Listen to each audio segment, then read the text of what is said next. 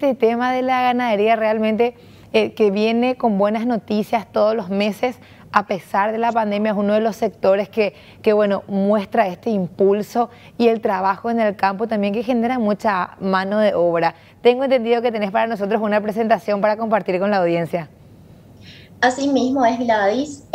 bueno, antes que nada quería comentarles que en la consultora, en uno de los análisis de los reportes mensuales y semestrales que hacemos es el informe ganadero que sale de manera semestral y en ellos analizamos eh, la oferta, la demanda, los precios, ¿verdad? De, lo que es la ganadería, el sector, eh, el sector ganadero, del, local, regional y también mundial.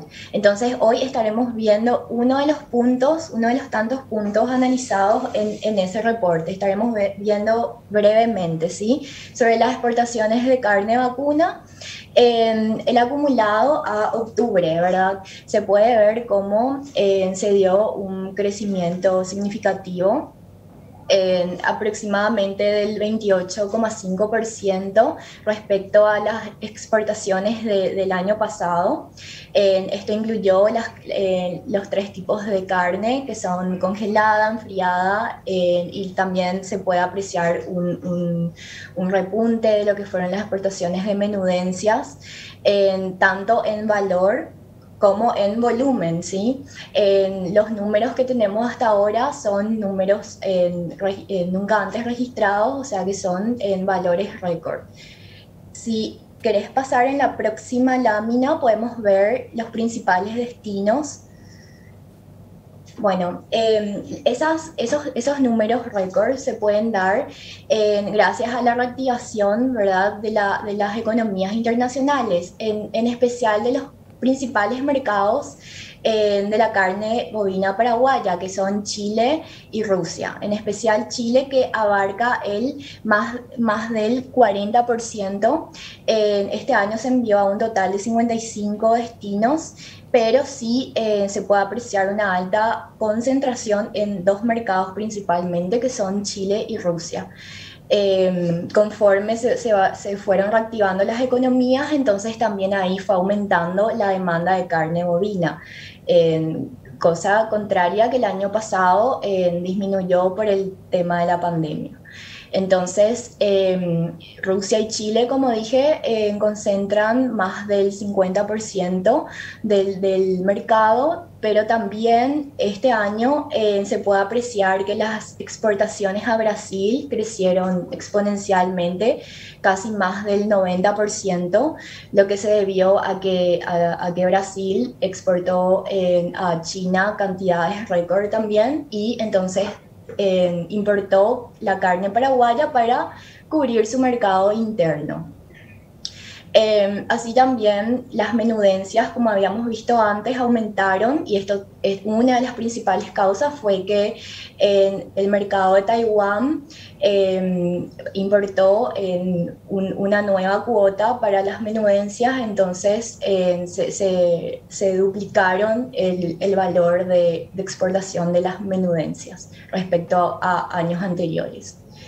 Entonces, eh, eso es lo que tenemos hasta ahora. Qué y bueno, para el año que viene, ¿verdad? Se espera que, que esta demanda internacional siga. Obviamente, eh, depende también de, de, cómo se vaya eh, desarrollando ¿verdad? la nueva variante del, del, COVID. Ojalá nos llegue, ¿verdad? A, a más y a más, a más países y, y bueno, si, si, eso llega a pasar, ¿verdad? Ya, ya, va a ser otra historia, pero esperemos que, que, la, que, que, las economías se sigan reactivando y así también eso le va a beneficiar a las exportaciones de nuestros productos primarios. Qué interesante es este cuadro que nos mostraba Cindy, los datos en general, porque bueno, es un sector que nos decían el otro día desde la ARP genera algo así como un millón y medio de, puestos de trabajo eh, y que, que, bueno, a pesar de la pandemia siguió moviéndose, el campo siguió trabajando, así le gusta decir a los, a los productores. Eh, y, bueno, ahora con las expectativas súper positivas, la esperanza puesta en la apertura, en, lograr el mercado de los Estados Unidos, no tanto por el volumen que se pueda exportar allí, sino que por el estatus, que ya tiene luego muy, una muy buena reputación la carne paraguaya, pero quizás no tanto marketing como tienen otras carnes aquí de la región. Entonces, llegar a conquistar el mercado de los Estados Unidos también va a significar un, importante eh, ingreso y sobre todo en esto de la diversificación de, de mercados.